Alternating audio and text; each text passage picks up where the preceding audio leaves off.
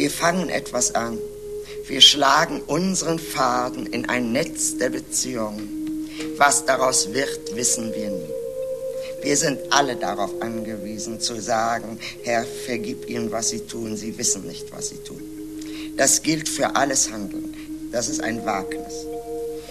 Und nun würde ich sagen, dass dies Wagnis nur möglich ist im Vertrauen auf die Menschen. Das heißt, in irgendeinem schwer äh, genau zu fassenden, grundsätzlichen Vertrauen in das Menschliche aller Menschen. Ich glaube, das liegt sehr tief in ihrem politisch-philosophischen Verständnis, dass sie sich Menschen, die sich nur um ihr Privates kümmern, nicht als vollwertige Menschen vorstellt. Und ich gestehe, dass mir das auch so geht. Zwei Frauen, die uns mit der Politik ganz nah auf die Pelle rücken. Hannah Arendt und Gesine Schwan. Einerseits mit dieser sympathischen Bescheidenheit, keiner kann es so genau wissen, also lasst uns zusammen was versuchen. Und andererseits aber eben auch mit dieser sehr deutlichen Aufforderung, Verantwortung zu übernehmen. Du bist Politik. Ja, so denken viele Menschen hierzulande nicht über Politik nach. Politik ist vielen extrem fern. Ein System aus irgendwelchen Sachzwängen. Manche denken ja sogar aus geheimen Plänen einer geheimen Elite ist Hannah Arendt das Gegenmodell dazu. Kann man mit ihr die Demokratie retten? Darum geht es in dieser Folge von Hannah Arendt Endlich Verstehen, dem Podcast, der Hannah Arendt mit Menschen von heute zu Themen von heute befragt. Wir sind Tina Heidborn und Heide Österreich und wir nähern uns mit jeder Folge dieses Podcasts an Hannah Arendt an, an die Person und an die faszinierende Denkerin. Und diejenigen, die diesen Podcast hören, ihr, ihr könnt sie dann hoffentlich auch besser verstehen. In jeder Folge geht es um ein Thema, das Arendt beschäftigt hat. Und wir haben uns dazu einen passenden Gesprächspartner gesucht, meist eine Gesprächspartnerin, die sich auskennt mit Arendt und dem jeweiligen Thema. Von der Banalität des Bösen bis hin zu Hannah Arendts Vorstellungen von Demokratie. Wir treffen also Menschen, die Hannah Arendt vor allem weitergedacht haben. Was können wir gebrauchen? Und sie selbst kommt natürlich auch zu Wort. Helfen Hannah Arendts Vorstellungen von Demokratie uns heute weiter? Das ist mein Thema in dieser Folge. Wie immer haben wir dazu auch Bücher zum Weiterlesen zusammengestellt. Die findet ihr unten unter dem Audio. Aber jetzt geht's los. Gesine Schwan ist mein Gast. Ich habe bei ihr studiert am Otto-Suhr-Institut für Politikwissenschaft in Berlin. Und sie war die einzige Dozentin, die alle ihre Studis einmal pro Semester nach Hause zu sich eingeladen hat zum Suppeessen. Und das sagt schon ziemlich viel. Gesine Schwan tritt in Beziehung. Jetzt pathetisch mit Hannah Arendt gesagt, sie schlägt ihren Faden in die Welt voller Weltvertrauen. Und jetzt ganz sachlich und unpathetisch nochmal zu Gesine Schwan. Sie ist Vorsitzende der Grundwertekommission der SPD. Sie hat zweimal für das Amt der Bundespräsidentin kandidiert, 2004 und 2009. Und vor kurzem hat sie kandidiert für den SPD-Vorsitz. Ja, oder kandidieren wollen. Da gab es ja diese vielen Doppelspitzen. Ah. Ne, kannst dich erinnern? Die lustigsten Paare und ich glaube, sie wollte mit Kevin Kühnert. Ein Dreamteam. Ja, ich weiß, also ich glaube, sie sind dann doch nicht angetreten, oder? Oder also sind die alle angetreten? Auf jeden Fall also, nicht geworden. Genau, so sie sind nicht, sind nicht geworden. Und dass das alles nicht geklappt hat, das stört sie überhaupt nicht. Das ist echt bezeichnend für sie, dass sie einfach Sachen ausprobiert und wenn nicht, dann halt nicht. Ja, heute reden wir äh, eben über, was macht Gesine Schwan aus diesem Demokratiebegriff von Hannah Arendt. Und wir machen das sozusagen in drei Etappen. Erstmal gucken wir natürlich, was die beide eigentlich verbindet. Dann gucken wir, was kann man von Hannah Arendts Vorstellung von Demokratie nun heute gebrauchen und wo muss man auch weiterdenken. Und am Schluss, was hat Gesine Schwan jetzt konkret aus ihrem Arendtschen Demokratieverständnis gemacht? Sie setzt das nämlich quasi praktisch um mit einer NGO. So, jetzt gucken wir mal, wo sich da zwei gefunden haben.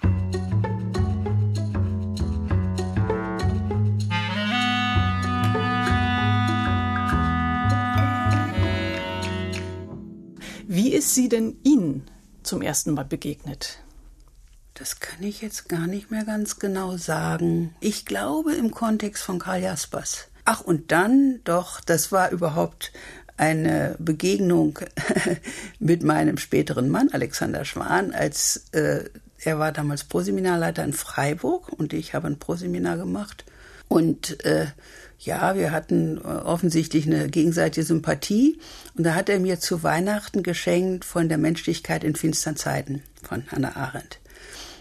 Und das war dann der intensivere Einstieg noch, muss ich sagen, natürlich auch durch menschliche Vorbedingungen gut gestützt. Und äh, naja, also Hannah Arendt wurde dann für mich sehr wichtig. Und ich glaube, sie wurde so wichtig, weil sie nicht eine typische universitätsakademische Philosophin war. Ich meine, sie war natürlich höchst Methoden reflektiert und so weiter aber sie passte nicht in das typische Schema. Sie hat in Amerika dann, ich glaube, an der New School unterrichtet, ist auch nicht die typische Schule, ein bisschen wie das OSI, ursprünglich Arbeiterbildungsinstitution. Und sie hat ganz anders geschrieben als die typische akademische deutsche Philosophie, was mir besonders gut gefallen hat, weil man immer das Gefühl hatte, ja, die höre ich jetzt als eine Frau, wie wir alle, und sie geniert sich nicht, auch dialogisch so Sachen zu sagen wie, das kann man aber überhaupt gar nicht aufrechterhalten oder irgend sowas, ja. Also umgangssprachlich fast, aber natürlich immer präzise und immer reflektiert.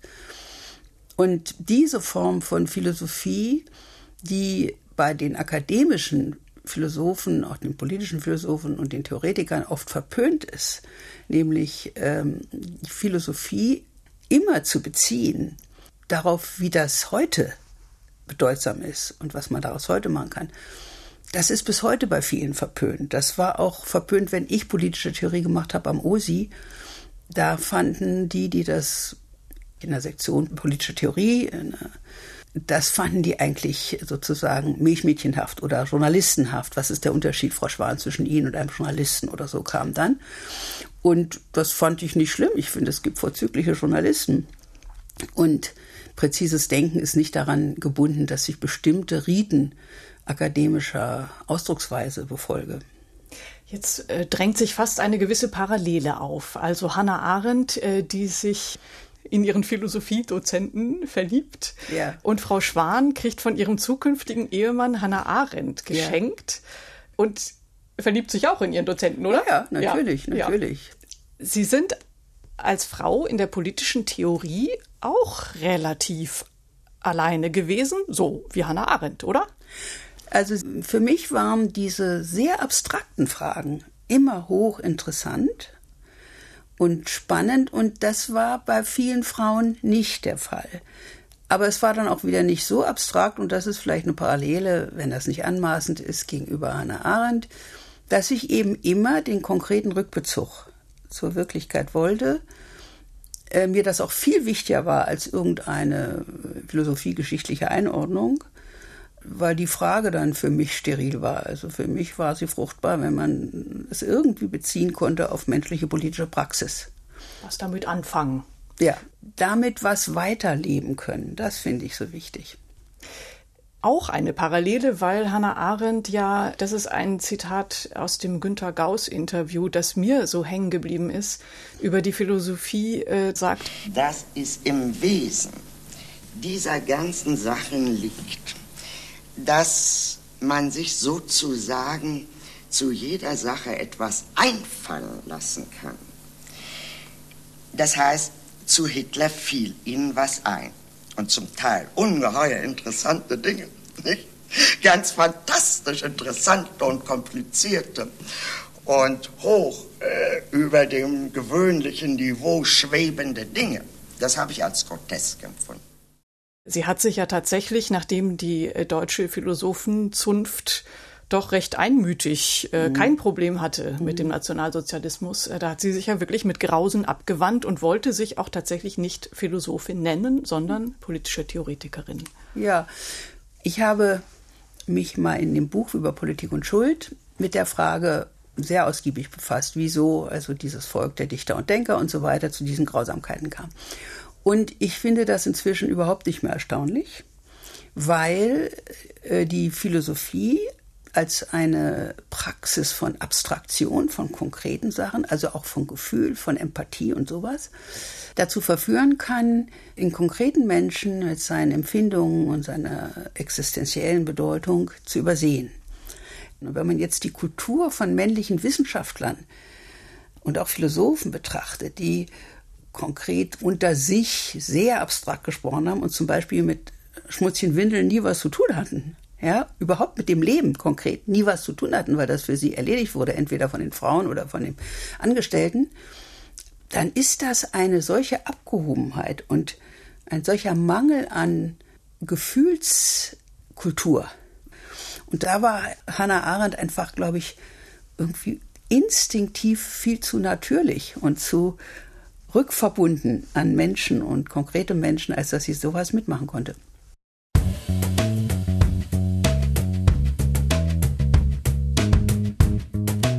So, da haben wir nun also eine Frau Schwan, die aus Hannah Arendt eine feministische Männlichkeitskritikerin macht. Darauf kommen wir später nochmal zurück, wenn wir mit der feministischen Theoretikerin Sabine Hark reden. Ihr hört gerade den Podcast Hannah Arendt endlich verstehen. Und in dieser Folge geht es darum, ob man mit Hannah Arendt die Demokratie der Zukunft entwickeln kann. Darüber rede ich mit Gesine Schwan, der Politikwissenschaftlerin, die schon zweimal Bundespräsidentin werden wollte. Hannah Arendt und Gesine Schwan haben beide, wie man bei den Politologen sagt, einen normativen Politikbegriff mit einer starken Betonung auf den Wert des Gemeinwohls. Das kommt von den Griechen. Bei denen ist die politische Praxis das edelste Handeln überhaupt, also der Ausdruck der Freiheit des Menschen. Alles andere ist sozusagen bloße Überlebenssicherung, aber im politischen Handeln da manifestiert sich die Freiheit des Menschen. Ja, und dieser aufgeladene Politikbegriff, den haben sich beide bewahrt, Arendt und Schwan.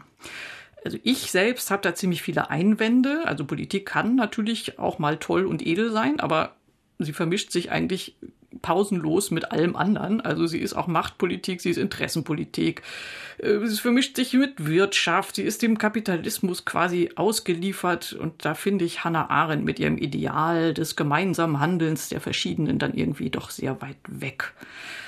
Ja, und jetzt kommt, was Gesine Schwan draus machen will, nämlich mit Hannah Arendt den Kapitalismus bändigen.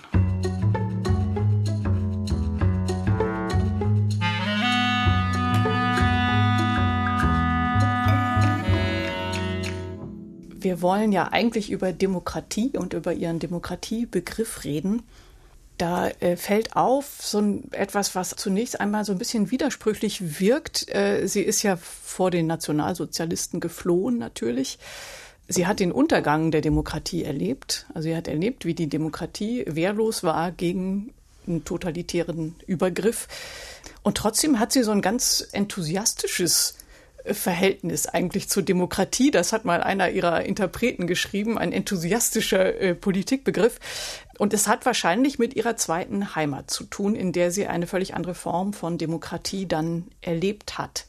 Also ich bin sehr anfällig für ihren enthusiastischen Politikbegriff. Zumal in einer Zeit, wo Politik völlig verengt auf Parteitaktik oder sowas reduziert wird. Und das ist fatal. Ich glaube, das hat auch etwas zu tun mit ihrer zweiten Heimat. Ich glaube aber, dass es noch mehr zu tun hat mit ihrer klassischen Bildung und mit ihrer Beziehung zu Athen.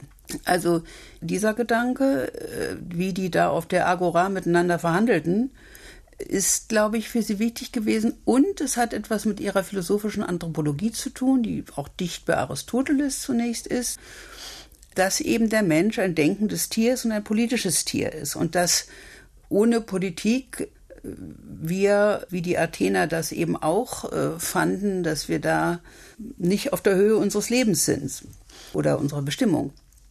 Und das Ineinandergreifen von sinnvollem Leben und politischer Verantwortung. Ich glaube, das liegt sehr tief in ihrem politisch-philosophischen Verständnis, dass sie sich Menschen, die sich nur um ihr Privates kümmern, nicht als vollwertige Menschen vorstellt. Und ich gestehe, dass mir das auch so geht. Weil äh, ich eben einfach finde, das ist eine Form von Egoismus, wenn man sich nicht mit politischer Verantwortung befasst. Und das ist mir nicht sympathisch. Was ist mit Arbeitsteilung?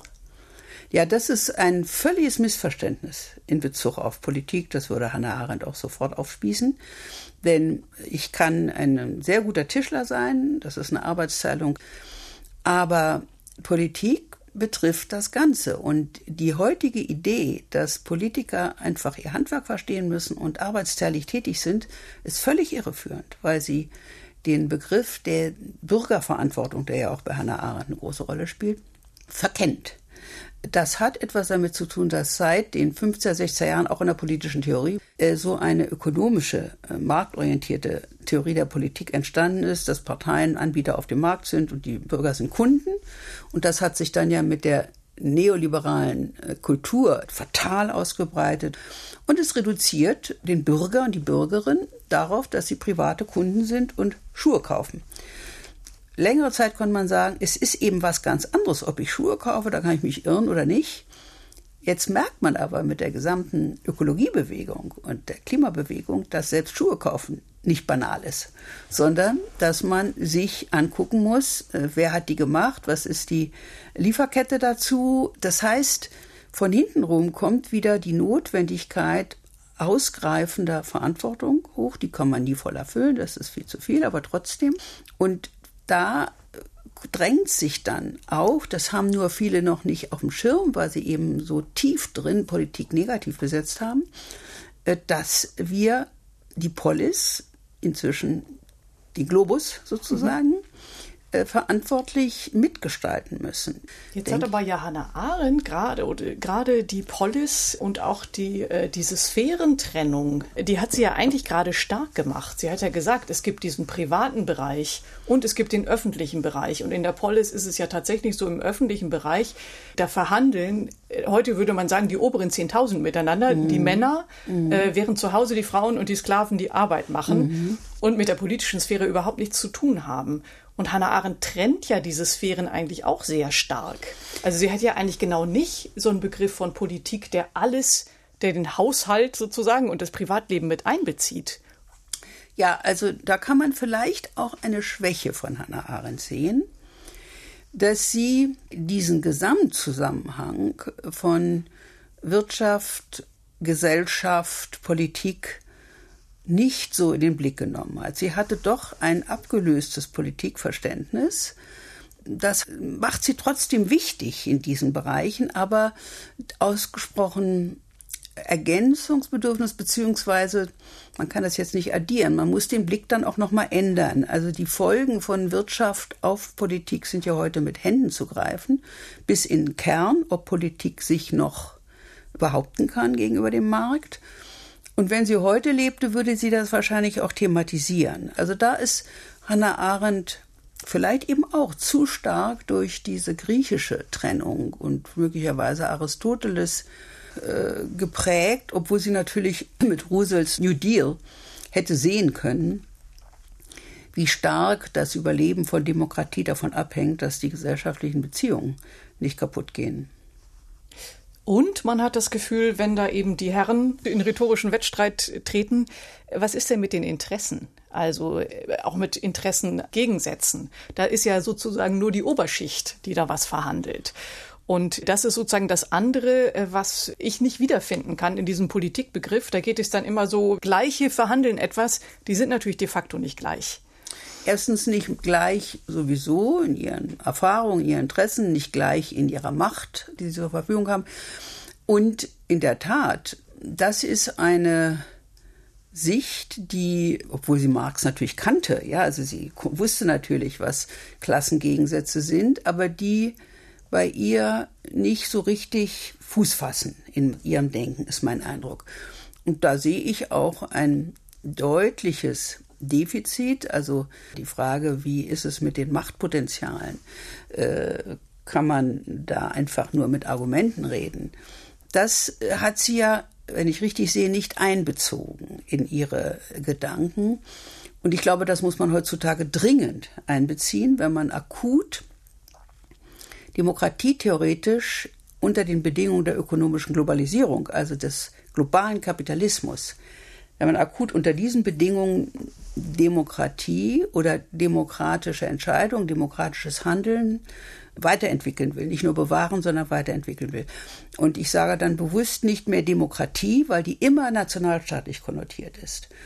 Daraus werden nicht genügend Konsequenzen gezogen, denkerisch und praktisch nicht genügend dass nämlich unter den Bedingungen der Entgrenzung ökonomischer Handlungen und Entscheidungen und Machtpotenziale diese Idee der Demokratie im nationalstaatlichen Rahmen einfach überhaupt nicht mehr die Probleme löst. Hier ist eine ganz andere Aufgabe für uns gegeben und ich spreche deswegen auch seit längerer Zeit nicht mehr von Demokratie, sondern von demokratischer Politik das heißt, einer Politik, die transnational auch ist, die auf verschiedenen Ebenen abläuft, in der Gemeinde, im Land, im Nationalstaat, in Europa, global.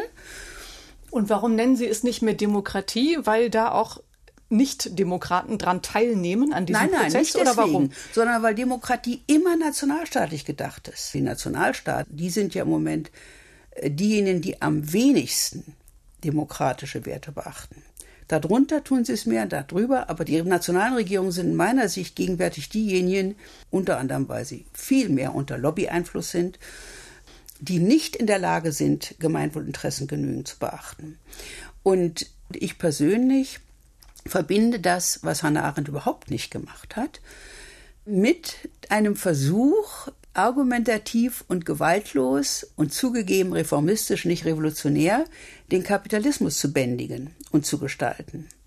Ich gehe im Moment ganz stark auf die Ebene von Gemeinden und Städten, die viel beweglicher sind, viel mehr unter dem konkreten Druck der Probleme leiden, viel innovativer sind, sich auch transnational zusammenschließen und transnational etwa Nachhaltigkeitsziele verfolgen. Viel mehr als die Nation. Die Klimakonferenzen reüssieren nicht, weil da immer die nationalen Regierungen machen. Während wenn sie transnational äh, die Eurocities nehmen von Europa oder auch äh, global, also Lateinamerika oder so, dann äh, sind da so viele analoge, konkrete Probleme, wie machen Sie das mit dem Abwasser, wie machen Sie das mit den sozialen Diskrepanzen und so weiter, dass da der Druck des Problems, die Parteitaktik und das, diese abstrakte Lobbytätigkeit konterkariert. Und es ist eine Chance, auf dieser Ebene Bürgerinnen und Bürger mit einzubeziehen. Ich, ich favorisiere ganz stark Entwicklungsbeiräte auf der Ebene von Kommunen, die beraten, die nicht entscheiden, die Gewählten sollen entscheiden, um die Entwicklung der Kommune, der Stadt zu beraten. Da kommt dann Hannah Arendt wieder rein. Ja, also ich, das verbindet es schon. Aber wir müssen viel mehr Herausforderungen einbeziehen, als Hannah Arendt das getan hat. Mhm.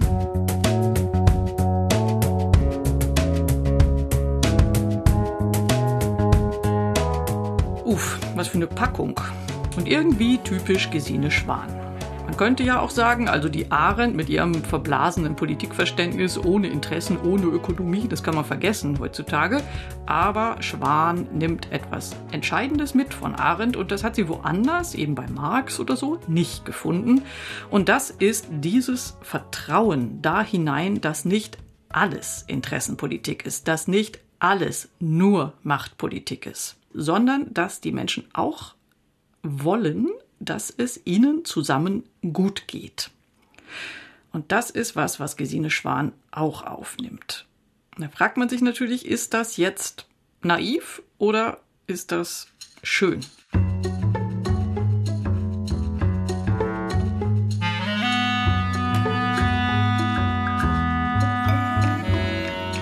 Ich wollte gerade gucken, ob wir das noch wieder rückgebunden kriegen ja. an unser Thema. Und äh, mir ist natürlich dann der Machtbegriff eingefallen von Hannah Arendt und dieses, diese Definition von äh, politischem Handeln als das Handeln von vielen Menschen untereinander. Alleine geht es nicht. Es geht nur, wenn die sich zusammenschließen. Genau. Also als ich kandidiert habe für die Bundespräsidentschaft, da bin ich von denen, die mir nicht so besonders wohlgesonnen waren, immer wieder gefragt worden, als Frau, warum sind Sie so machtgierig? Und da habe ich gesagt, ach ja, ich finde Macht sehr wichtig, aber im Unterschied zu Max Weber verfolge ich Hannah Arendt, die nicht Macht als Gegenmacht definiert, sondern Macht, die entsteht im Grunde aus der gemeinsamen Tätigkeit von Menschen. Und sie sagt ja sehr deutlich, wenn die nichts Gemeinsames mehr machen, ist die Macht weg. Ich gehe ein bisschen weiter und sage, Macht, die ich hätte in dieser Position oder auch in anderen Bereichen völlig, ist die Fähigkeit, Menschen zu solchen Projekten zusammenzuführen. Das halte ich für weibliche ich meine, ich bin keine Feministin geworden, aber es ist schon mehr eher die weibliche Tour als die Tour der Gegenmacht, andere sozusagen auszuschalten. Gegenmacht bei Max Weber müssen wir kurz äh, jetzt nochmal so naja, klassisch Macht, definieren. Gesagt, ne? ja? Macht ist für ihn die Möglichkeit, ähm, Ziele zu verfolgen, auch wenn die äh, Gegner das nicht wollen. Mit welchen Mitteln man auch immer das verfolgt, ob durch psychologischen Terror oder durch Geld oder was auch immer. Also jedenfalls, Macht ist die Fähigkeit, andere von was abzubringen oder den eigenen Willen gegen andere durchzusetzen. Das ist bei Max Weber die Grundidee von Macht. Und Anna Arendt nennt das Gewalt. Und der, im Alltagsverständnis würde man sagen, hat er doch recht, Max Weber, so geht doch Macht. So. Ja. Und dagegen wirkt ja Hannah Arendt wie ein Hippie. Aber nur auf den ersten Blick. Denn diese Gegenmacht ist nicht nachhaltig, bringt immer wieder Widerstand hervor und ist exklusiv, nicht inklusiv. Und alles, was wir nachhaltig machen wollen, muss inklusiv sein, weil wir in einer Welt nicht mehr im 19. Jahrhundert leben, wo man einfach ausschalten konnte, bis die nächste Revolte oder Revolution stattfand, sondern wir sind weltweit darauf angewiesen, dass Menschen ihre Grundbedürfnisse, auch ihr Bedürfnis nach Gerechtigkeit erfüllt bekommen. Und das geht nur inklusiv und das geht nur, wenn wir zusammenführen, wenn Macht die Fähigkeit ist, zusammenzuführen. Und ich glaube, dass wir das nur schaffen, wenn wir gerecht sind. Und das heißt nicht nur irgendwie Renten verteilen oder sowas, sondern wenn wir fair miteinander umgehen und wenn wir die Wünsche und die Aussagen der Menschen, die sich zusammenfinden, um irgendwas zu entscheiden, wahrhaftig aufnehmen und fair. Also Gerechtigkeit heißt, den anderen Gerechtigkeit widerfahren zu lassen, in dem, was sie wollen und so weiter. Sie sind alle durchaus heutzutage darauf eingestellt, dass das nicht alles hundertprozentig geht. Das ist klar. Aber wenn man die Argumente fair wägt, dann ist eine Chance auf Nachhaltigkeit. Jetzt komme ich wieder mit meinen Interessengegensätzen. Kann man alles wegmoderieren? Kann man tatsächlich Konsense finden? Oder muss man nicht irgendwann mal sagen, nee, das ist ein Interessengegensatz und da kann nur der eine oder der andere was gewinnen? Ja, äh, also äh, ich glaube, man kann gar nichts wegmoderieren, um das klar zu machen. Man kann nicht nur alles, nicht alles wegmoderieren, nichts wegmoderieren. Nur unter der Bedingung, es nicht wegzumoderieren, sondern auszusprechen, wo die Gegensätze sind. Und dann Ebenen zu suchen, wo für diese Gegensätze wieder gemeinsame Maßstäbe möglich sind. Nur unter dieser Bedingung kann man zu Lösungen kommen. Ich leite ja nun seit meiner Pensionierung eine Art NGO, Umweltwiedriner Governance Plattform, und da veranstalten wir seit mehreren Jahren, fünf, sechs, sieben Jahren, sogenannte Trialoge.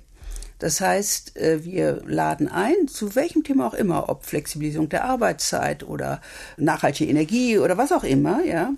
Und da laden wir Vertreter von Politik ein, von Unternehmenssektor und organisierter Zivilgesellschaft und auch Wissenschaft. Und nie würde ich etwas wegmoderieren, sondern im Gegenteil. Ich würde immer provozieren und sagen, bitte die Gegensätze, die eigenen Sichten klar aussprechen und habe die Formulierung in Anknüpfung an die IG Metall in den 60er, 70er Jahren, dass es sich um eine antagonistische Kooperation handelt. Ich liebe solche paradoxen Begriffe.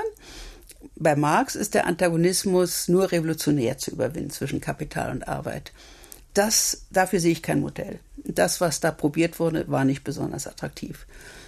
Wir müssen aber bedenken, dass es diese Gegensätze gibt, und zwar durchaus als Interessengegensätze, wenn sie in ihrer Reinkultur bleiben. Also wenn Unternehmen dabei bleiben, dass sie nur betriebswirtschaftlich rechnen und nicht gucken, was sind die externen Kosten, dann ist da keine Vermittlung möglich. Aber es ist eine Vermittlung möglich, wenn sie merken, zum Beispiel auf der Gemeindeebene, dass die Zersiedlung der Landschaft oder die äh, Verwüstung oder die äh, Wüstenei der Innenstädte massiv gegen Interessen und vitale Voraussetzungen von Menschen gehen, dann ist eine Angleichung möglich. Sie haben dann vielleicht keinen so hohen Gewinn. Früher sprach man auch nicht von Maximierung, sondern von Optimierung von Gewinn, als die noch mehr verankert waren in den Gemeinden. Also hier muss man die Interessen im Gegenteil auf den Tisch legen. Und gerade wenn man das tut, dann kommt meines Erachtens schon, und die Erfahrung habe ich x-mal gemacht und alle finden das spannend, dann kommt hoch, also da wir nicht mehr glauben, dass das durch irgendwelche Dialektiken revolutionär behoben werden kann, sondern dass wir hier und jetzt Lösungen finden müssen, äh, dass wir diese Lösungen durch Abgleich finden müssen. Und das hat alles mit Hannah Arendt zu tun, muss man sagen, wenn man sagt, es ist wichtig, dass die verschiedenen sich alle zusammentun und austauschen können. Ne? Sehr. Das ist sozusagen praktische Hannah Arendt. Ja, es ist praktische Hannah Arendt, wenn ohne den Impetus, dass es das Recht, aber auch die Würde des Menschen verlangt, sich selbst zu kümmern, aber dann auch kümmern zu können um die gemeinsamen Angelegenheiten, ist das Ganze nichts.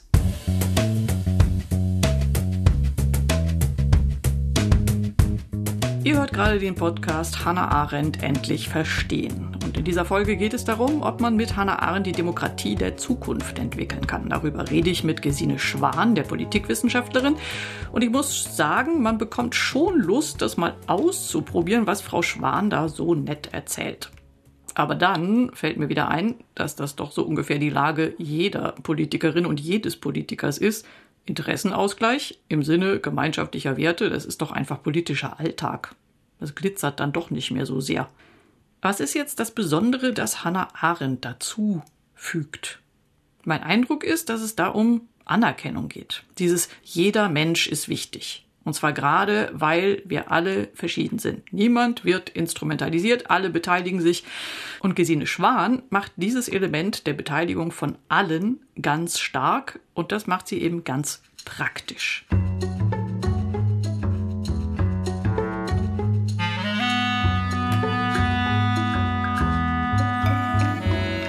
Es ist in unserer Gesellschaft ja im Moment so, dass viele Leute genau beklagen, sie werden nicht gehört und nicht beteiligt und wenden sich ab, werden äh, antidemokratisch, äh, großes Misstrauen in die Demokratie, großes Misstrauen in ihre Repräsentantinnen und Repräsentanten, auch in die Medien ist da. Ähm, man sagt ja auch, wir sind eigentlich gar nicht mehr so eine partizipative Demokratie, sondern eher schon eine Stimmungsdemokratie. Ne? Also man versucht äh, möglichst emotional sich so zu präsentieren, dass man anschlussfähig ist. Da ist ja Trump der Meister drin mhm. sozusagen. Der holt ja die Leute nur emotional ab und gar nicht mehr mit dem Kopf.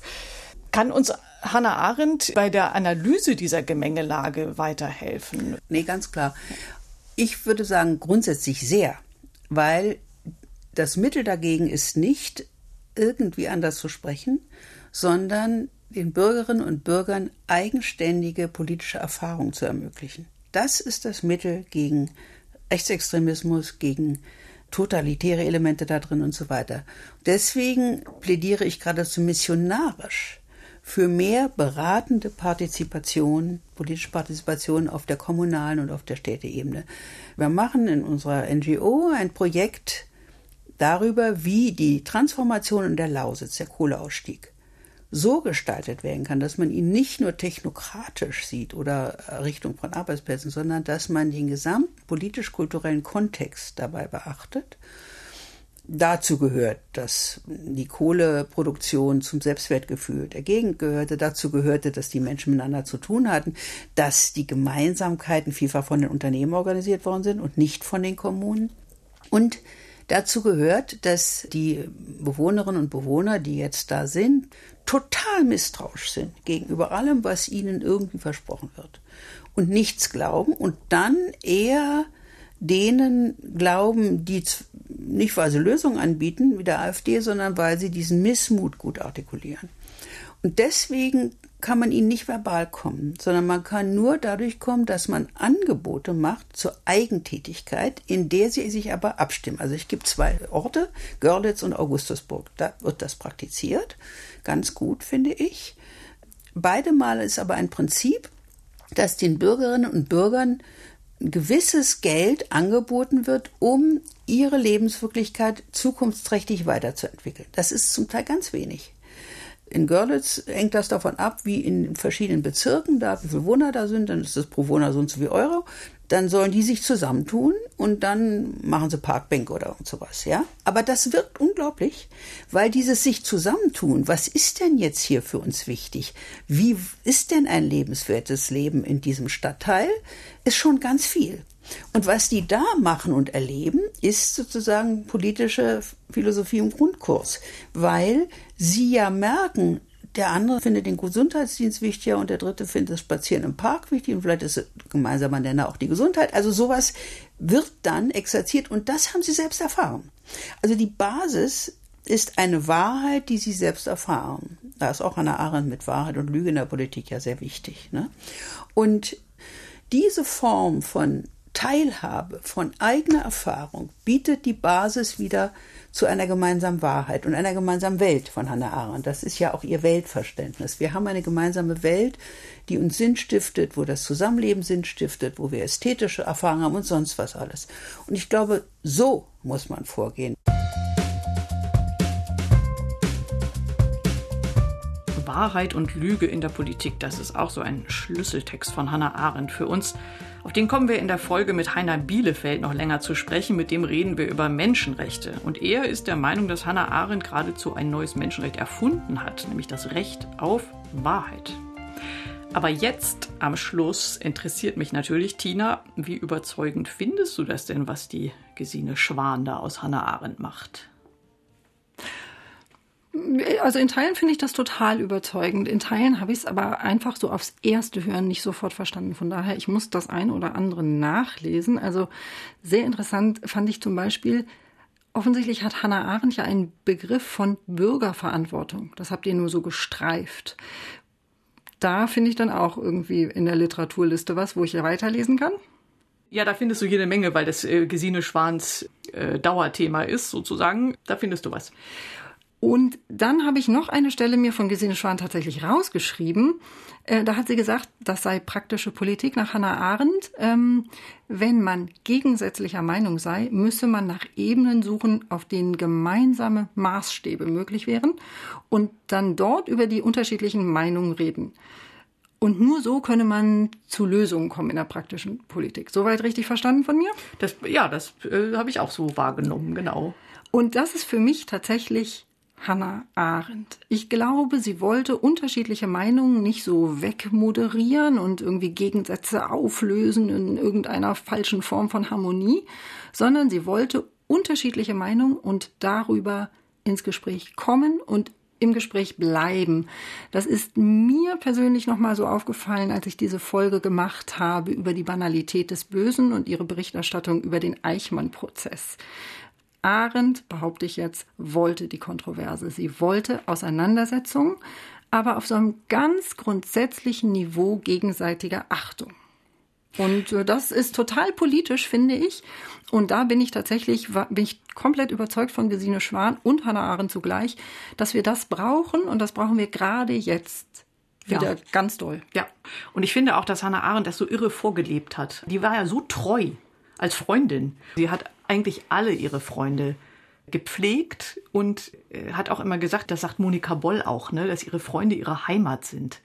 Ja, und du ja. merkst es auch beim Eichmann-Prozess, da sind tatsächlich Freundschaften zu Bruch gegangen und das lag nicht an ihr. Sie wollte im Gespräch bleiben, aber es, es ging dann nicht mehr. Das hat sie tief getroffen. Ja, das, also Freundschaft nach Hannah Arendt, gelebte Freundschaft nach Hannah Arendt ist bestimmt auch super.